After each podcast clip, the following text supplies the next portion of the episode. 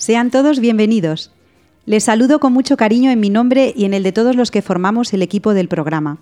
Estamos encantados de compartir estos momentos con todos ustedes, los que nos escuchan en directo y los que nos siguen a través de los podcasts. Estamos en las redes sociales, en Twitter y en Facebook, en la dirección arroba elgranomostaza. Hoy nos visita don Francisco Javier Puello Velasco para hablarnos del corazón de Jesús y los jóvenes. Belén Herrero, nuestra latinista de familia, nos descubre la etimología de la palabra mirada. Y Estanislao Martín nos recuerda la virtud de la prudencia en su triple dimensión práctica. ¿Se quedan con nosotros? Pues si es así, comenzamos el programa número 72, noveno de la sexta temporada, con el convencimiento de que merece la pena estar aquí, juntos, y acompañarnos desde el corazón. Saludos de todo el equipo, Teresa Jiménez, Beatriz Hormigos, Victoria Melchor, Estanislao Martín y Belén Herrero.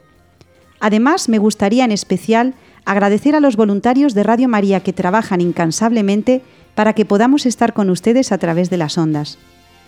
Un abrazo también para nuestros oyentes de las Islas Canarias y para todos los que están enfermos y solos. Os tenemos muy presentes. Si quieren ponerse en contacto con nosotros, pueden hacerlo a través de la dirección de mail elgranodemostaza@radiomaria.es y estaremos a su disposición para lo que quieran contarnos. Estamos preparados para sacar el máximo provecho del hoy y de la hora, porque estamos convencidos de que merece la pena acompañarnos desde el corazón. El grano de mostaza comienza.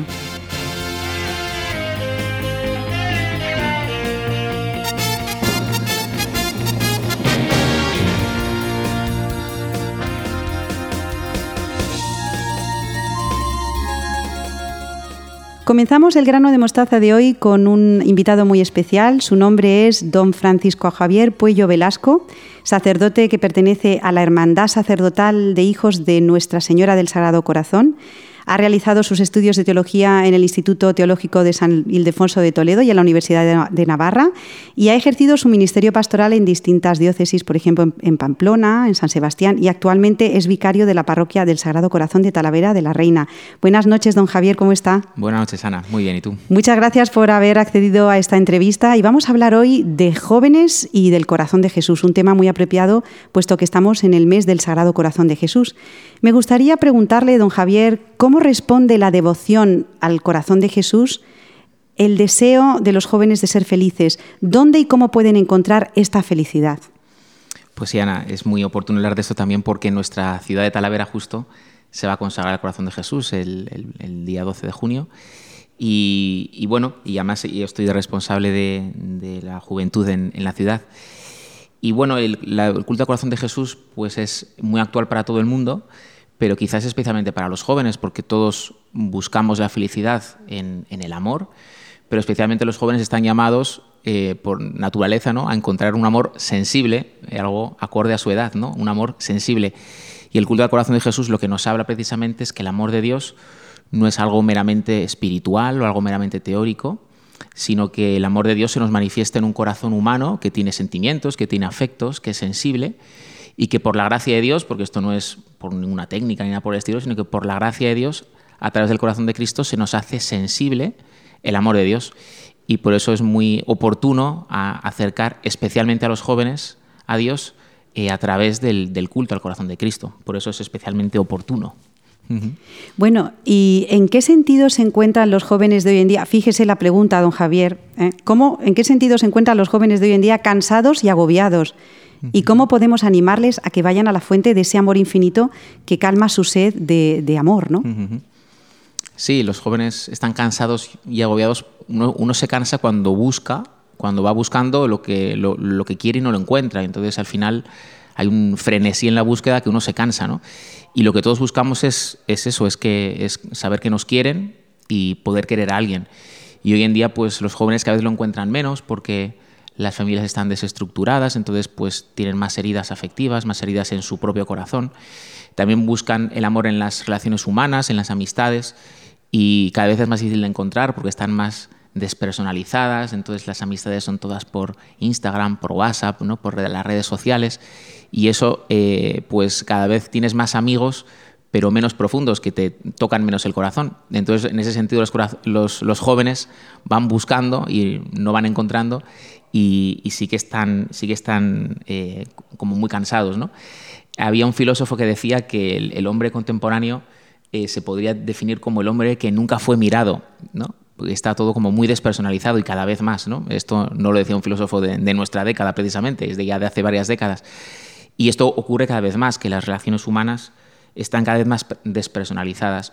Y quizás incluso cuando, cuando los jóvenes hoy en día se, se, acercan a Dios y quieren vivir la fe, también les puede ocurrir que vivan la fe de un modo despersonalizado, pues me confieso, comulgo, hago esto, hago lo otro, ¿no?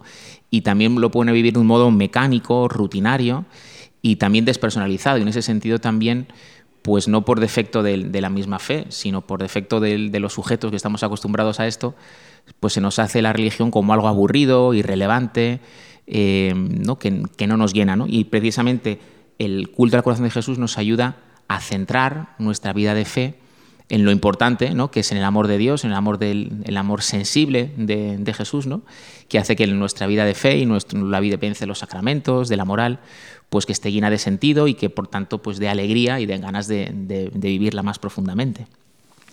Don Javier, a lo largo de su experiencia eh, como sacerdote, eh, ¿nos podría poner algún ejemplo de los cambios que han provocado en los jóvenes el encuentro personal con este corazón de Jesús que late y que, ¿no? como decía antes, tiene sentimientos humanos?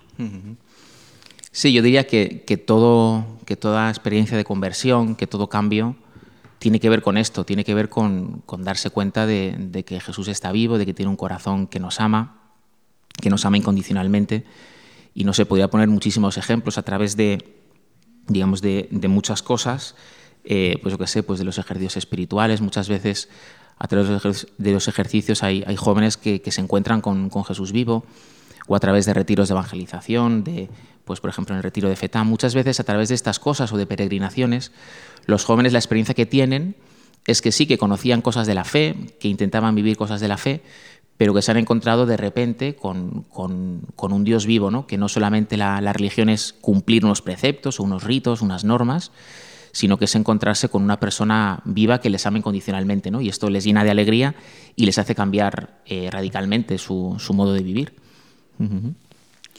Bueno, don Javier, ¿cómo podemos los padres educadores, porque este programa está especialmente dirigido a ellos y algunas veces necesitamos pues, eh, cosas concretas, ¿no? ¿Cómo podemos promover la devoción al corazón de Jesús en los jóvenes?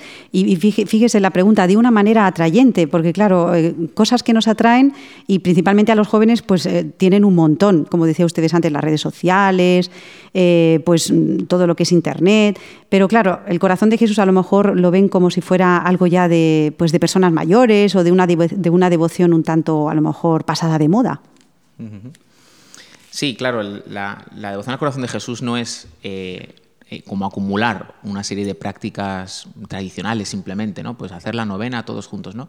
Sino que sobre todo es eso, es encontrarse con, el corazón vivo del, Señor. Y esto, evidentemente, como en todo, pues el lugar privilegiado de, de transmitirlo es en la vida de la familia, ¿no?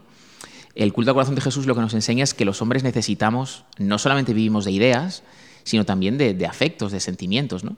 Y entonces eh, yo creo que la devoción al corazón de Jesús a los padres y a los educadores les ayuda a transmitir la fe de un modo vivo, ¿no? Eh, de un modo sentido, de un modo sensible. ¿no? Entonces, de poco serviría que, que unos padres le expliquen a su hijo pues hijo, es muy importante ir a misa los domingos, ¿no? Y los padres están en misa ahí con cara de aburridos, que, ellos mismos están bostezando, ¿no? Y luego le, le llevan a su hijo al, fútbol y ahí es donde el padre sí que vibra, ahí es donde el padre sí que canta, ahí se levanta del asiento, ¿no? Ha estado en misa por la mañana medio dormido y por la tarde está en el campo de fútbol ahí dándolo todo, ¿no? Pues es claro, eso, pues eso, no, eso no educa nada, ¿no? El culto al corazón de Jesús lo que nos ayuda es a que nosotros también vibramos con las cosas de Dios y para que los padres eduquen a sus hijos, no basta que les digan que les transmitan un conocimiento teórico, mira, hay que ir a misa los domingos, hijo, sino es importante que los hijos palpen, sientan, vean que sus padres vibran con eso, que eso les gusta a sus padres, ¿no? Si a un padre le gusta ir a pescar, a su hijo normalmente le va a gustar, ¿no? Eh, otra cosa es que, eh, pero si un padre tiene obligación de, no sé, de conducir un autobús durante ocho horas, no tiene por qué gustar luego eso a su hijo, ¿no? Entonces el culto al corazón de Cristo, que, lo que busca también es tocar nuestros afectos, que amemos al Señor con todo el corazón, no solamente con, la voluntad o de un modo teórico, sino con todo el corazón, ayuda a que vibremos con las cosas de Dios, a que nos gusten, a que nos alegren, ¿no? Y eso es lo mejor que, pueden hacer los padres para transmitir la fe a sus hijos, ellos mismos emocionarse, alegrarse, vibrar con las cosas de Dios. Y, el culto al, corazón de Cristo, eh, lo que nos enseña la Iglesia es que son una serie de prácticas que ayudan a esto, ¿no? Pues la hora santa o las o la coronilla de la Divina Misericordia o, la comunión reparadora, todas estas cosas, ¿Cuál es su sentido? Pues no es añadir una práctica más a las que ya tenemos, ¿no? Casi como si fueran unas prácticas tediosas y obligatorias, ¿no? Sino que son como unos medios que nos ayudan a gozar, a vibrar con el amor de Dios, ¿no? Y esto es lo que los padres tienen que transmitir a sus hijos y esto es lo principal de, la educación, no transmitir solamente unas ideas, sino que estas verdades impregnen toda la vida, ¿no? Y que llenen la vida entera, que se transmitan con gozo, con alegría y esto es lo que, lo que, lo que las familias cristianas y los educadores están llamados a, transmitir. ¿no? Yo he visto, así como he visto pues, que hay jóvenes que han cambiado su vida al encontrarse con, con el corazón de Jesús, también he visto jóvenes que viviendo con sencillez su vida cristiana en la familia, sin grandes conversiones, sin grandes cambios, pero teniendo una vida de fe gozosa en la familia, donde sus padres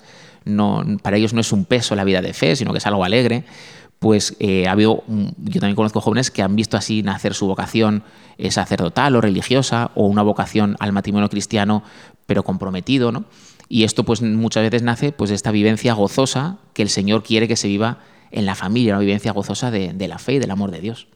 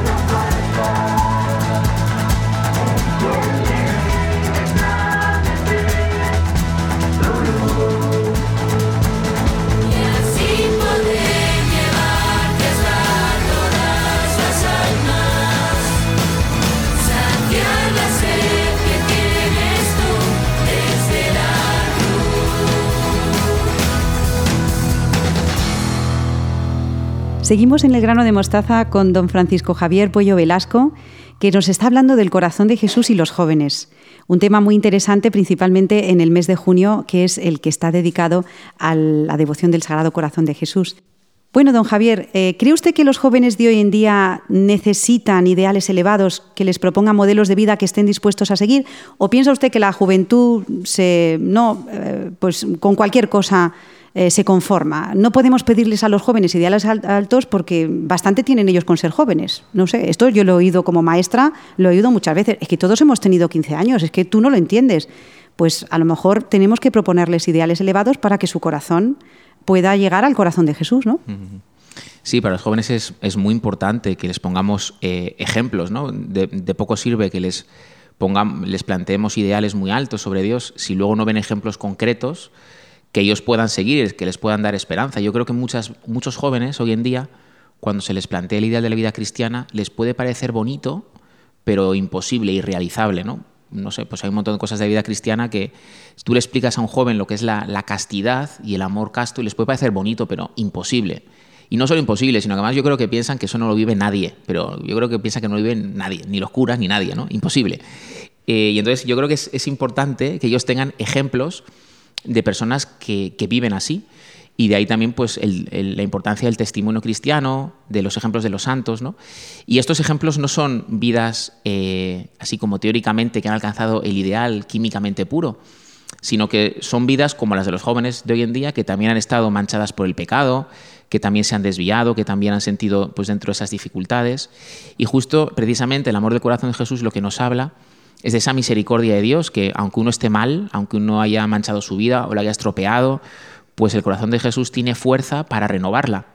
Y cuántas veces pues hay jóvenes que se confiesan siempre de lo mismo, siempre de lo mismo y que van a la confesión incluso con ya cierto desánimo, con rutina. Mira, yo lo digo porque tengo que decirlo, pero pienso que en el fondo seguiré haciendo lo mismo toda mi vida. Y qué importante es, bueno, que se encuentren con el corazón de Jesús, ¿no? Y experimenten que la gracia de Dios realmente nos renueva. Y ojalá que se encuentren personas que les den testimonio de que la gracia de Dios realmente les renueva y que les ha cambiado realmente, ¿no? Y encuentren ejemplos de santos que se han convertido y que, y que al contacto con el amor de Dios realmente han cambiado. Estaban mal y luego Dios les cambió y les dio un corazón nuevo, ¿no? Por eso yo creo que es muy importante los, los testimonios, los testimonios de vida cercanos a ellos y también los ejemplos de, los santos, que son el testimonio más fuerte que la Iglesia nos presenta. Y hablando de santos y del corazón de Jesús, yo creo que casi casi es de obligación, don Javier, que hablemos un poquito de Santa María, Santa Margarita María de Alacoque y San Claudio de la Colombier, ¿verdad? Porque los dos están íntimamente relacionados con el corazón de Jesús y su devoción. Pues sí, estos son los dos grandes apóstoles del corazón de Jesús, los los iniciadores, decía, decían eh, los papas, ¿no? del, culto público y universal al corazón de Jesús, que antes había habido de manera privada en, algunos otros santos. Y también son ellos grandes modelos para los jóvenes. Santa Margarita María de la Coque, por ejemplo, era, era una niña que se quedó huérfana de pequeña, que perdió a su padre, que luego vivió con la familia, bueno, con su madre, con la familia, digamos, de su padrastro, que no le querían, que le trataban muy mal. Em, Luego, pues cuando entró en el convento, pues también se, encontró con un montón de, incomprensiones, de, poca gente que le quería, y lo normal es que hubiera salido una personalidad enfermiza, complejada, porque desde muy pequeñita eh, se le trató muy mal. Y es muy bonito ver cómo, cómo el amor del corazón de Jesús, que, estuvo muy cerca de ella y que le insistía, el corazón de Jesús le decía, te he elegido porque eres la más débil de todos. ¿no? Y era, ella misma se daba cuenta que era verdad, era una persona de natural, por lo que había sufrido, muy débil. Y precisamente ella es la que, la que fue elegida por el corazón de Jesús y el corazón de Jesús la colmó de su gracia y encontramos una personalidad muy equilibrada, ¿no? porque el amor sana y si es el amor de Dios mucho más. Y en ese sentido es un gran ejemplo para los jóvenes, ¿no? que una, una, niña que, objetivamente el mismo Señor le dice te, te, escojo porque es la más débil, pues el Señor hoy en día, en esta época en la que todos somos más débiles que, que posiblemente generaciones anteriores, el Señor nos escoge especialmente y por eso esta es la época de, la devoción al corazón de Jesús.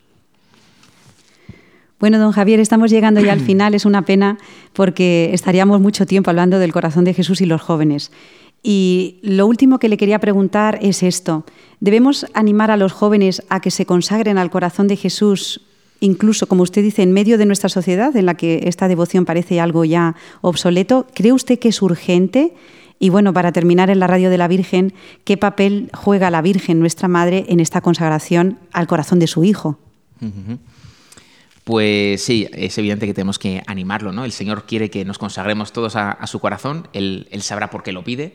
Yo lo que sí que puedo contar es la, experiencia práctica de que muchas personas, a raíz de esta práctica tan sencilla que estamos ahora viviendo en, Talavera de un modo muy intenso, de consagrar las familias ¿no? y, de que, la familia se consagra al corazón de Jesús con una imagen que pone en el salón de su casa y que va a sacerdote un día y a, bendecir la imagen, etcétera, sí que tengo eh, mucha experiencia concreta de muchas personas que a través de esto ha sido el camino por el cual se han encontrado con, el amor de un Dios vivo, ¿no? y que después han dado otros muchos pasos, ¿no? pero eh, muchas veces eh, he visto que este primer paso de acercamiento al amor de Dios ha sido a través de esta consagración de, las familias, ¿no? donde también están evidentemente incluidos los jóvenes. Y esto es algo pues, que la Iglesia ve muy necesario, por eso el Papa Benedicto quiso consagrar a los jóvenes al corazón de Jesús en la JMJ de, Madrid. Y eh, es algo que, bueno, que de un modo misterioso el, el, Señor quiere, la Iglesia comprende y nos anima a hacerlo. Así que animo a que todos, tanto en Talavera, que se consagra la ciudad, como en toda España, todos los que nos oigan en cualquier sitio, que consagren su familia al corazón de Jesús. Y lo otro que me preguntaba sobre el papel de la Virgen María, pues hombre, la Virgen María, esto evidentemente daría para mucho hablar, ¿no? Pero el papel de la Virgen María siempre es introducirnos, acercarnos al Señor, como le pedía San Ignacio eh, a la Virgen, ponme junto a tu hijo, ¿no? Pues ese es el papel de la Virgen María. Y a veces la, también hay experiencias de muchas personas que igual les cuesta acercarse a Dios, que les cuesta acercarse al amor de Dios, que, no tienen una vivencia de la fe pues con un Dios vivo y qué pueden hacer para, para llegar a esa vivencia de la fe más viva, ¿no? a ese trato de corazón a corazón con el Señor. Pues acuden a la Virgen, que ella es la encargada de, acercarnos al, fuego del corazón de Jesús que incendia nuestra vida. Así que pues también la consagración a la Virgen es un, es un paso que nos puede ayudar a, a vivir mejor el culto al corazón de Jesús. Bueno, don Javier, muchísimas gracias por esta entrevista. Nos ha dado unas claves muy, muy interesantes para ahondar en esta devoción tan necesaria, principalmente para nuestros jóvenes. Ha sido un gozo charlar con don Francisco Javier Puello Velasco, sacerdote de la Hermandad de Hijos de Nuestra Señora del Sagrado Corazón, y además ahora está en la parroquia del Sagrado Corazón de Talavera de la Reina. Y eh, esta parroquia, junto con toda eh, la ciudad de Talavera, se va a consagrar al corazón de Jesús y principalmente pondremos ahí al lado de su corazón a los jóvenes de Talavera y de todo el mundo, porque Radio María lo escuchan en todo el mundo. Una última palabra, don Javier, de esperanza para las familias, que hay ¿no? esperanza en medio de esta sociedad. Claro que sí, eso es justo es el mensaje del corazón de Jesús, es que el amor de Dios no se apaga por muy mal que estemos, por mucho que nos hayamos alejado de Él, y siempre estamos a tiempo de, volver a Él. Por, lo tanto, pues mucha esperanza. Cuando miramos al, corazón de Jesús, estamos llenos de mucha esperanza. Un placer estar, estar contigo, Ana, estar con todos los oyentes de, este programa de Radio María, El grano de mostaza. Y nada, un saludo muy fuerte a todos y hasta la próxima. Muchas gracias, don Javier. No será la última, ¿eh? Adiós. Hasta luego. Y ustedes no se muevan porque en un momento se une al programa del grano de mostaza Belén Herrero, nuestra latinista de familia está mi corazón, ardiendo está en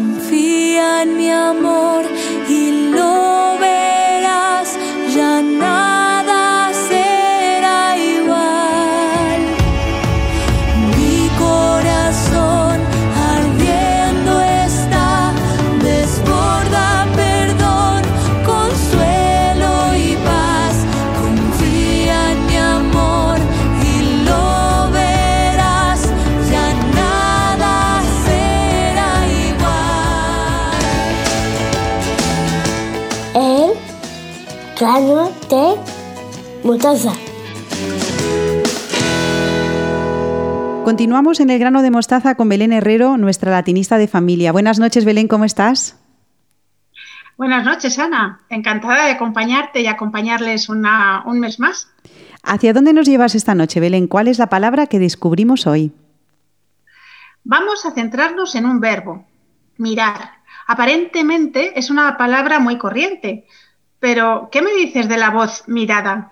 En este programa, en el grano de mostaza en Radio María, ya hemos hablado de la importancia de aprender a mirar para aprender a amar y que hay que aprender a dirigir nuestra mirada hacia lo bueno, lo verdadero y lo bello para poder hablar así sin utilizar palabras. ¿Qué te parece, Belén? Efectivamente, la mirada tiene un lenguaje propio y es capaz de llegar a donde no llegan las palabras. ¿Recuerdas, Ana, las que dijo el Señor a Samuel? Creo que sí, Belén, son estas. No mires a su parecer, ni a lo grande de su estatura, porque yo lo desecho. Porque Yahvé no mira lo que mira el hombre, pues el hombre mira lo que está delante de sus ojos, pero Yahvé mira el corazón. En las artes y en las letras tenemos innumerables ejemplos de la importancia de la mirada. Fíjate, así describe Homero el sentimiento de venganza que invade a Aquiles. Dice, mirándole con torva mirada, le contestó Aquiles, el de los pies ligeros. Podemos imaginar la respuesta casi sin leerla. Y mi admirado William Shakespeare dijo, las palabras están llenas de falsedad o de arte, la mirada es el lenguaje del corazón. Miguel de Cervantes nos deleitaba con estos versos de la gitanilla. En sus fuerzas te adelantas, pues bailando nos admiras, y nos matas si nos miras, y nos encantas si cantas. ¿Y qué me dices de los versos de Becker? El alma que hablar puede con los ojos, también puede besar con la mirada, o el conocidísimo por una mirada a un mundo. Además, Belén, esto está a la orden del día porque ahora tenemos que hablar con los ojos por la mascarilla. Cierto. Nacha Guevara canta estos hermosos versos de Mario Benedetti. Te quiero por tu mirada, que mira y siembra futuro. Entonces, Belén, ¿cuál es el origen etimológico de la palabra mirada? En latín el verbo miror tenía el significado de mirar con admiración esta idea permanece en las lenguas romances, pero en los verbos compuestos, como nuestro admirar o admirare en italiano. En cambio, el verbo simple se conserva en español con el significado de dirigir los ojos hacia algo, pero difiere de ver, que es algo que pasa en nuestra mente. Pues todo apunta a que la palabra inglesa que designa espejo, mirror, también viene de aquí. Como vemos, está todo relacionado, Belén. La verdad es que esto me encanta. ¿Vamos al concurso que tanto gusta a nuestros oyentes? Pues mira, en este relato, Ana, vamos a ver algunas de las palabras que nos ha dejado el verbo mirar. ¿Me ayudas con ellas? Por supuesto, empezamos. En los ratos libres del domingo, al joven le gustaba apostarse en aquella parte alta de la ciudad. Esto es el mirador. Desde allí la veía engalanada a causa de ritmos más pausados y otros ropajes. Incluso en esos momentos de asueto, el muchacho no perdía la estima y el enorme interés que su señor despertaba en él. Esto es admirar. Eran ya cinco los años a su lado y le bastaba la expresión de sus ojos para saber cómo reaccionar en cada momento. Le bastaba la mirada. En las horas de trabajo en las que el maestro Händel se encerraba con sus partituras e instrumentos, lo seguía a través de ese delicado ojo que había sido incrustado en la puerta. Esto lo tenemos todos en las casas, es la mirilla. Allí el tiempo se detenía mientras observaba todos los movimientos del compositor. Se podía decir que era un mirón. Y la fiesta empezaba cuando al abandonar Händel la casa, ubicada en la calle Brook Street, el criado observaba una y otra vez esas partituras, oratorios y óperas, clavecines y oboes. Es decir, los remiraba. Y las hubiera tocado todas si su recato y consideración hacia el gran músico no se lo hubieran impedido. Aquí tenemos el miramiento. Y es que cuando sonaban por toda la casa aquellos acordes, todos los que en ella moraban eran conscientes de estar asistiendo a un hecho extraordinario. Estar asistiendo a una maravilla. Todavía tenía muy viva en su memoria aquella terrible dolencia del maestro, una apoplejía que estuvo a punto de acabar con su vida, y no menos recordaba su asombrosa recuperación. Esta es mirífico. Aún así, hacía ya tiempo que las espaldas de la gente se volvían para Händel. Su cansancio también hacía mella en su fe. Y cuando ya no esperaba nada, cierto día el poeta Jens le entrega un sobre y le dice que le diga a su amo que tenga compasión y se apiade de aquellas palabras que deposita en manos del joven. Fue entonces cuando surgió aquel hecho prodigioso, porque cada vez que escuchamos el Mesías de Händel, no se puede dejar de pensar que la mano de Dios ha guiado la mano del hombre. Eso es la voz latina miraculum, o sea, un milagro. Y con ese milagro nos vamos a despedir hoy, Ana, pidiéndole a la Virgen que nos ayude a proyectar nuestra mirada más a la vida y menos a la pantalla. Un beso. Belén, hoy hemos creado casi un ambiente mágico a través de las ondas en Radio María con esa voz que nos has puesto al contarnos el relato de Händel y fíjate esta música que está sonando tan maravillosa, siempre nos traes con esa delicadeza, esa sensibilidad y ese gusto por lo bello, lo, buena, lo verdadero y lo bueno. Muchísimas gracias a Belén Herrero por este apasionado conocimiento de las palabras. Hoy la palabra mirada, que nos transmite siempre con ilusión y alegría y con mucha esperanza. Belén Herrero, muchas gracias. Cuídate mucho y hasta el mes que viene. Adiós, un beso. Ustedes no se vayan porque mientras suena esta música, en unos momentos se une al programa Estanislao Martín.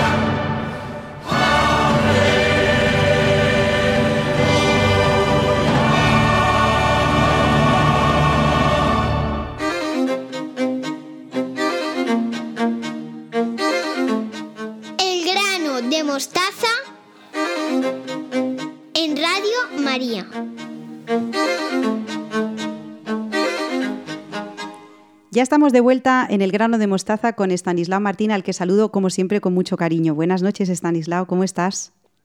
Buenas noches, Ana. Encantado de volver otra vez a oírnos, a vernos a través de estos medios y a saludar, y con mucho gusto también a saludar a nuestros oyentes. Muy bien. Estanislao, seguimos con la virtud de la prudencia. Creo que es necesario y urgente que sigamos trabajando la prudencia. Pues en eso estamos. es verdad, es una virtud muy importante, muy, importante. Por eso bien merece que le dediquemos el tiempo necesario. tal vez pienso ¿no? que algunos de nuestros oyentes quizás recuerden que la prudencia, dicho con palabras de Santo Tomás de Aquino, Es la madre de todas las virtudes. Por eso me parece que conviene ir paso a paso. Sí. Recuerda a nuestros oyentes, Stanislao, que en el programa del mes pasado ya habías comenzado a tratar del proceso del acto prudente, que empezaba, decías, con recabar la información. Pero, ¿por qué hablas del, proceso? Bueno, pues ahora te digo. Eh, la virtud de la prudencia es eminentemente práctica, decíamos, ¿no? Es la que nos lleva a decidir lo que hay que hacer en la vida ordinaria de cada día, eh, tomando decisiones unas veces de más peso y otras de menos, pero siempre referida a actuaciones concretas. Actuar, pues, implica esto, tomar decisiones. Lo que pasa es que antes de actuar hay otros dos pasos que son recabar información, información veraz, contrastada, de fuentes fiables, decíamos el otro día, y enjuiciar los hechos. Es decir, tendríamos tres etapas, tres momentos, ¿no? Obtener información, enjuiciar los hechos y tomar una decisión. Por eso hablamos de proceso. Eh, si lo queremos ver de otra manera, quizá más sencilla, pues se trataría de ver, juzgar y actuar. Tres verbos que en este orden quizá a algunos oyentes les recuerde al movimiento de la acción católica, que lo tiene como lema, ver, juzgar y actuar. Bueno, pues eh, del primero ya hablaste en el programa del mes pasado. ¿Qué nos puedes decir del segundo momento, este que tiene que ver con juzgar o enjuiciar los hechos, según lo has definido? Pues lo primero, lo primero y principal ¿eh? es precisar que el juicio ha de ser sobre los hechos. Entramos en un terreno en el que hay que moverse con mucha finura, ¿no? Yo diría que con delicada caridad porque de juzgar los hechos a juzgar a las personas responsables de los hechos hay una frontera muy delgada, muy fina, fácilmente traspasable. Ocurre que entre el hecho y el autor del hecho, entre la persona y sus obras, la unión es tan estrecha que resulta casi inevitable proyectar sobre el autor el juicio que nos merece la obra. Entonces, a la hora de ver este momento del acto prudente, la propia prudencia exige no confundir entre los hechos y sus autores, entre opiniones y personas que emiten esas opiniones. El juicio sobre las personas nos está vedado expresamente por Jesucristo en el Evangelio. Además, lo hace en varias ocasiones. Este asunto del juicio sobre los demás lo dejó muy atado y con palabras a veces fuertes. El Señor era un experto psicólogo, el mejor que ha existido, conocía a la perfección la naturaleza humana y sabía bien cuánto nos atrae hacer juicios sobre los demás. Recordamos algunas de sus palabras, que son, yo creo, bien conocidas. No, no juzguéis para que no seáis juzgados, porque seréis juzgados como juzguéis vosotros, y en la medida que uséis, y la medida que uséis, perdón, la usarán con vosotros. No condenéis y no seréis condenados, porque te fijas en la mota que tiene tu hermano en el ojo y no reparas en la viga que llevas en el tuyo ¿Cómo puedes decirle a tu hermano, déjame que te saque la mota del ojo teniendo una viga en el tuyo? Etcétera, ¿no? Son palabras bien conocidas. Así pues, a las personas no las podemos juzgar jamás, sin excepciones, bajo ningún aspecto. Pero a los hechos sí. Los hechos sí que pueden ser juzgados. Más aún, podemos y debemos hacerlo. Estamos intelectual y moralmente obligados a juzgar los acontecimientos. El propio Jesús, que tan severo es con el juicio al prójimo, como acabo de decir, nos manda expresamente juzgar las cosas, los acontecimientos, los hechos en definitiva. Además, bajo una eh, posible acusación de hipocresía, que son palabras también duras, ¿no? Hipócritas, ¿sabéis interpretar el aspecto de la tierra y del cielo? Pues ¿cómo no sabéis interpretar el tiempo presente? ¿Cómo no sabéis juzgar vosotros mismos lo que es justo? Pues bien, así eh, pues, con vistas a la educación, yo dejaría esto claro. Diferenciemos entre hechos y personas para juzgar los primeros y evitar todo juicio referido a las personas. Es decir, para frenar todo juicio sobre los demás y enseñar a juzgar los hechos. Bueno, Stanislao, esto último que dices, frenar todo juicio sobre los demás y enseñar a juzgar los hechos, ¿no te parece demasiado complicado para la educación? Tú mismo has hablado muchas veces de la necesidad de ser muy sencillos.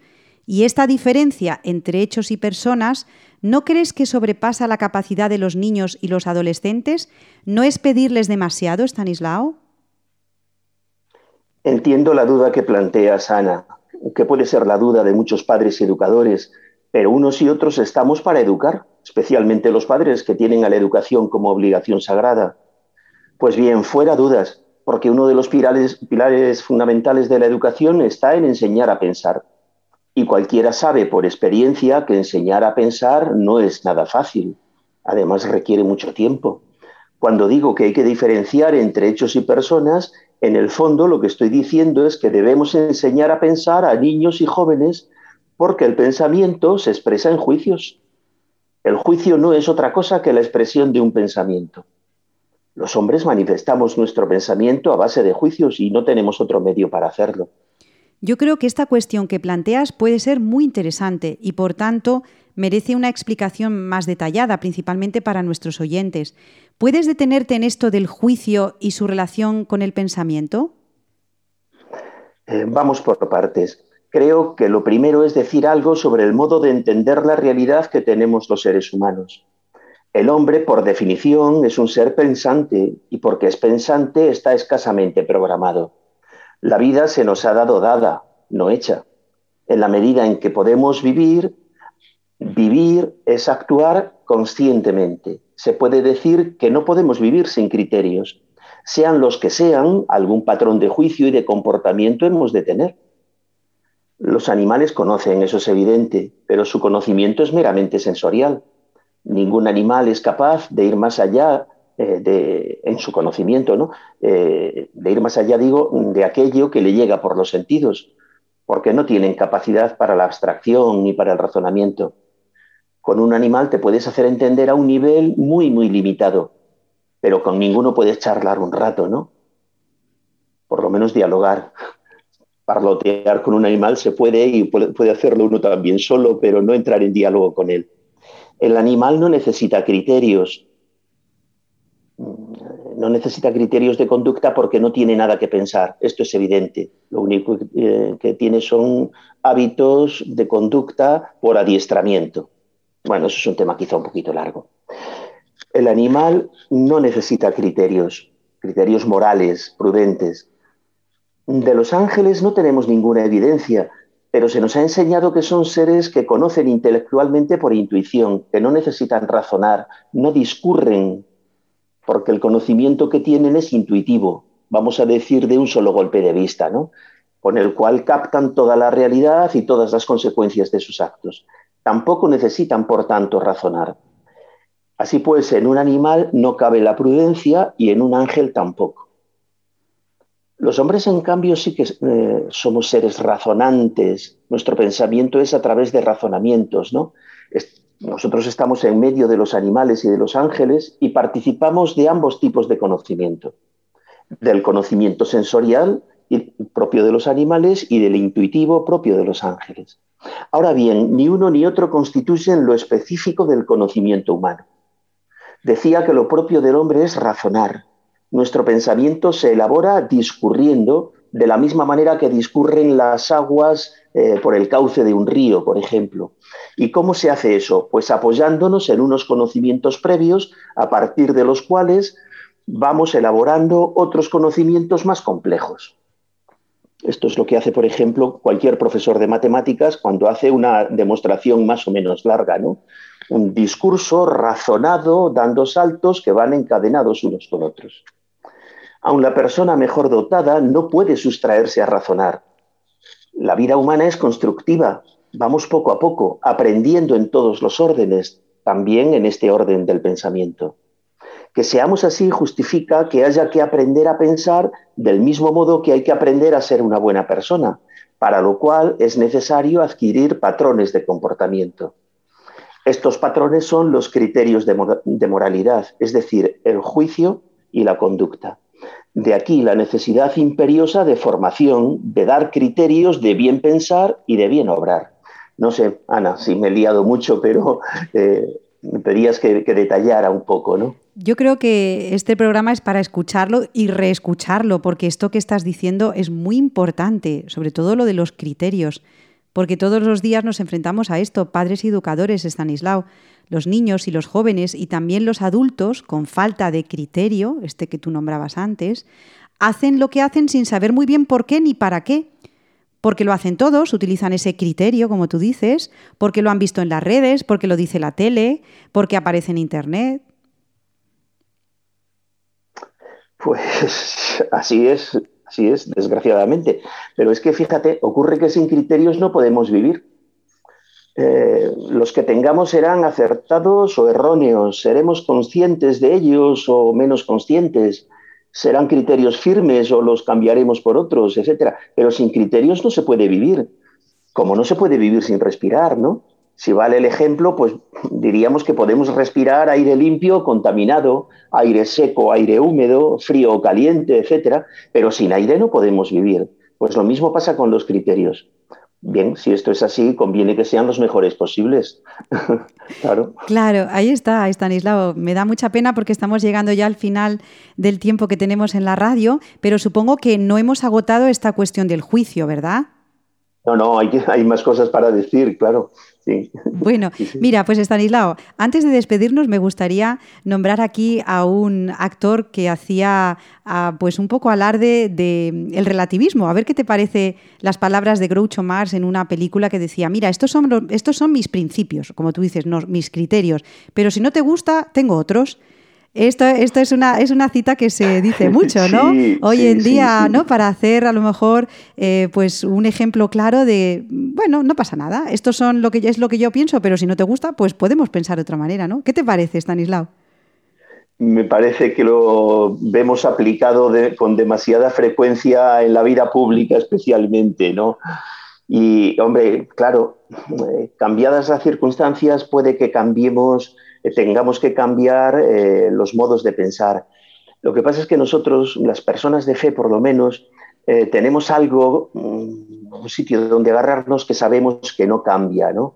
Pues aquello que decía Santa Teresa, Dios no se muda, Dios es inmutable, Dios es inmutable. Esta característica de la inmutabilidad que a San Agustín le llamó muchísimo la atención y arrancó de ella muchas veces en sus reflexiones, me parece que es bueno refrescarla. Dios no se muda. Su palabra es siempre la misma. Los criterios que nos ha dejado para actuar a todos los hombres de todas las épocas son siempre los mismos. Luego los tendremos que adaptar a nuestras circunstancias. Pero tenemos ahí eh, en la fuente de la verdad, vemos que hay una parte que el hombre no puede cambiar. Si ahora digo una cosa y luego digo otra, la consecuencia es que me transformo en alguien no digno de confianza. Eh, este es un problema. La falta de confianza, fíjate, Stanislao, vamos, acabas de dar también en otro de los temas clave. O sea que el mes que viene seguimos hablando del juicio. Qué importante es enseñar a los niños a pensar, otro de, las ideas eh, que has explicado en tu sección, y la necesidad, la urgencia de tener criterios firmes, ¿no? Como tú dices. O sea, Dios no se muda y así es y así será. Hagamos los hombres lo que hagamos, Stanislao. Nos pongamos de acuerdo o no nos pongamos de acuerdo, ¿verdad? Claro, sí, sí, sí, sí. Es que es así. Pues entonces, bueno, pues eh, qué suerte tenemos, Ana, que podemos estar diciendo estas cosas, ¿no? Y, qué suerte tenemos de estar en Radio María que nos permite hablar de estos temas que siempre, repito, Estanislao, no oímos en ningún otro sitio. Radio María, la radio de la Virgen. Muchísimas gracias, Estanislao Martín, por estas reflexiones que seguramente a nuestros oyentes les vendrá muy bien. Eh, para trabajar en familia, para mm, discutir con los hijos, para proponer ejemplos. Hablabas eh, pues, mm, de cosas interesantes que se pueden trabajar en familia, porque la radio también nos permite esto, volver a escuchar eh, el programa, tu sección a través de los podcasts, en los que trabajan también voluntarios de Radio María y que es un gozo escucharte como siempre. Yo espero volver a escucharte como siempre eh, dentro de un mes, en el mes de julio. Y hasta entonces, cuídate mucho y rezamos especialmente por Estanislao Martín al corazón de Jesús en su mes. ¿Qué te parece? Bueno, pues que me acabas de hacer un regalo así que, que, no esperaba. Muchísimas gracias. Y por supuesto que sí, rezamos también nosotros por nuestros oyentes. Ahí está, todos. ¿Verdad? Muy bien. Cadenas de oración. adiós, Estanislao. Adiós. Adiós, adiós.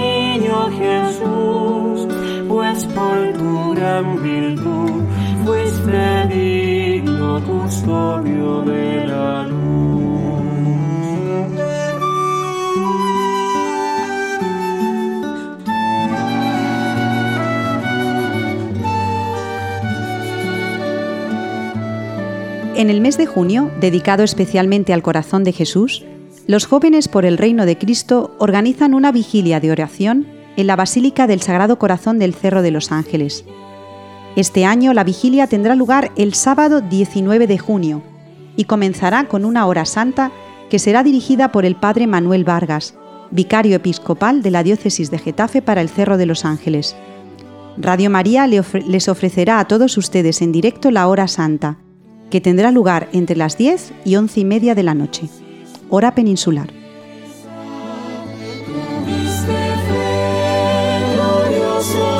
la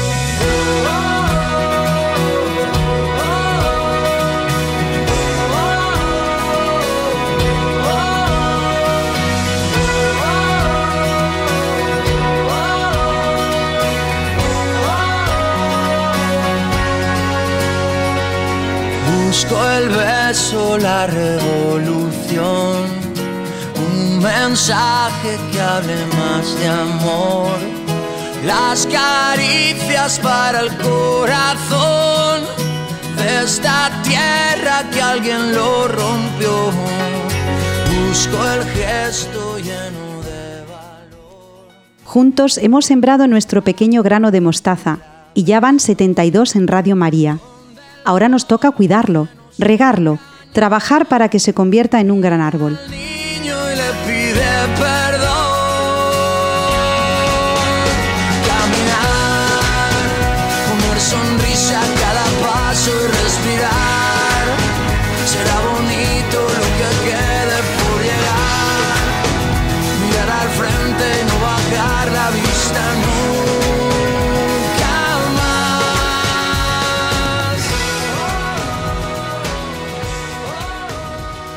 Gracias a don Francisco Javier Puello Velasco, Teresa Jiménez, Beatriz Hormigos, Victoria Melchor, Estanislao Martín y Belén Herrero, por regalarnos su voz y su tiempo. Les recuerdo los temas que hemos abordado hoy. El corazón de Jesús y los jóvenes, la etimología de la palabra mirada y la virtud de la prudencia en su triple dimensión práctica. Nosotros nos vamos hasta el próximo 7 de julio de 2021 pero ustedes pueden quedarse en Radio María, la radio que acompaña el corazón. Seguimos a su disposición en la dirección de mail elgranodemostaza@radiomaria.es. Les dejo con los servicios informativos. Los llevamos a todos en el corazón. Adiós.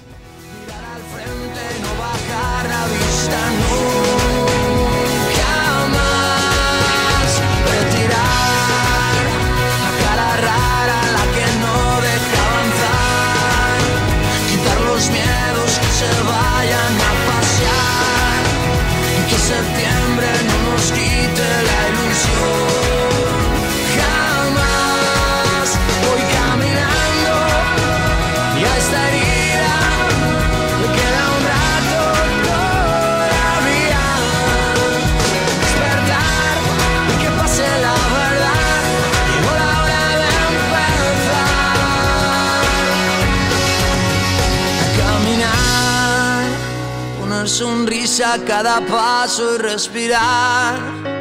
Será bonito lo que.